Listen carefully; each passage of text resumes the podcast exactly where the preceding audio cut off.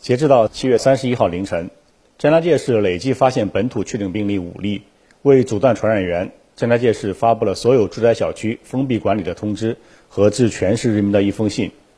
自三十一号起，对所有住宅小区进行封闭管理，坚持非必须不出入。在张家界永定区高盛国际居民小区，每个区域只留一个出入口，除了进出要测体温外，居民每天都要通过线上线下两种方式上报体温排查。同时，工作人员加强了小区的消杀工作。湖南省张家界市永定区关黎坪街道办事处龙门社区工作人员田开清说：“我们将进行对第二次检那个核酸检测分片、分组、分小区上门服务。”截至七月三十日下午四点，张家界市采集核酸监测四十万八千六百一十九人，已出结果二十五万九千七百五十人。七月三十号。张家界市关闭了所有景区景点，并对火车站、汽车站、飞机场等地重点防控，严格落实扫码、测温、留置点设置等措施。七月三十一日上午，记者在张家界荷花机场看到工作人员穿着隔离防护服、佩戴口罩上岗，并严格管理进出人员。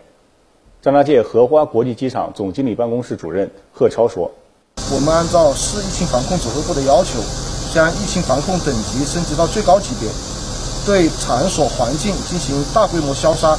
加强员工内部的严密排查。目前我们已全员进行了三次核酸检测，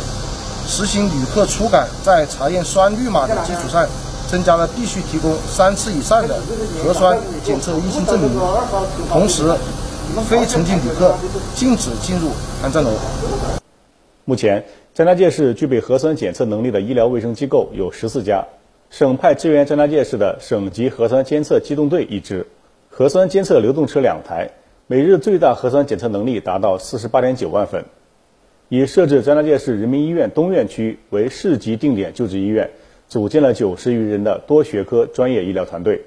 全面开展新冠肺炎病例救治工作和防治需求。这是新华社记者丁春雨发自湖南张家界的报道。